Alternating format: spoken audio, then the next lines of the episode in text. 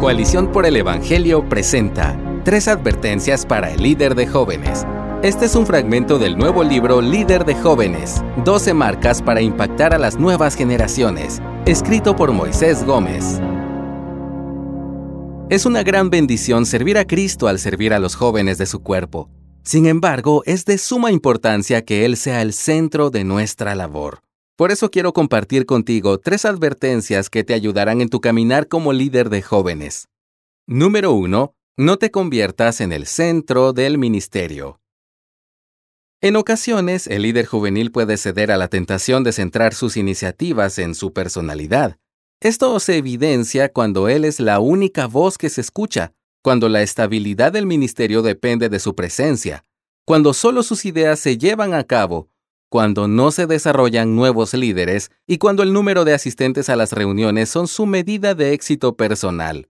En otras palabras, eres el centro del ministerio juvenil cuando lo usas para llevar a cabo tus propósitos y para avanzar tu agenda personal. Por el contrario, si enfocas tus esfuerzos en desarrollar un ministerio centrado en Cristo, entonces el propósito es muy diferente se trata de mostrar a Cristo por medio del servicio y proclamar su Evangelio de manera que los jóvenes sean formados a su imagen. Número 2. No desarrolles una subcultura dentro de la iglesia. Si el ministerio juvenil no se traduce en un amor de los jóvenes por la iglesia local, entonces debes considerar si lo que estás haciendo es coherente con el plan de Dios para la iglesia si los jóvenes se identifican más con el ministerio juvenil que con las iniciativas generales de la Iglesia, posiblemente se debe a que se encuentran en medio de una subcultura nociva. Cuídate de caer en el error de hacer el ministerio juvenil tan atractivo, dinámico y relevante que los jóvenes no sientan ningún tipo de interés en involucrarse en el cuerpo de Cristo.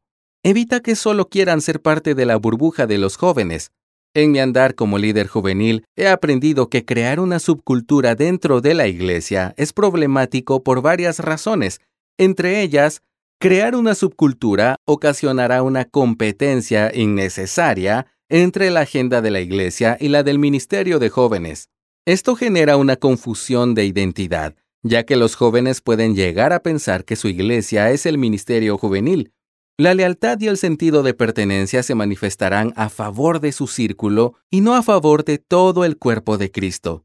¿El resultado? Una división que no debería existir. Haz tu propio diagnóstico Observa cómo inician las comparaciones por los estilos musicales, los estilos de predicación, el entretenimiento en las reuniones juveniles versus lo aburrido de los servicios dominicales y cuando menos lo pienses te encontrarás siendo el catalizador de una división. Crear una subcultura es alejar a los jóvenes de la influencia del liderazgo de los pastores de la iglesia. Es natural que los jóvenes sientan más afinidad con quienes se parecen a ellos, quienes le predican en su propio lenguaje, quienes los entienden, al sentir que solo pueden acudir a los líderes de jóvenes. Pero la verdad es que tus jóvenes necesitan la influencia de los pastores de la iglesia, quienes son llamados a velar también por ellos.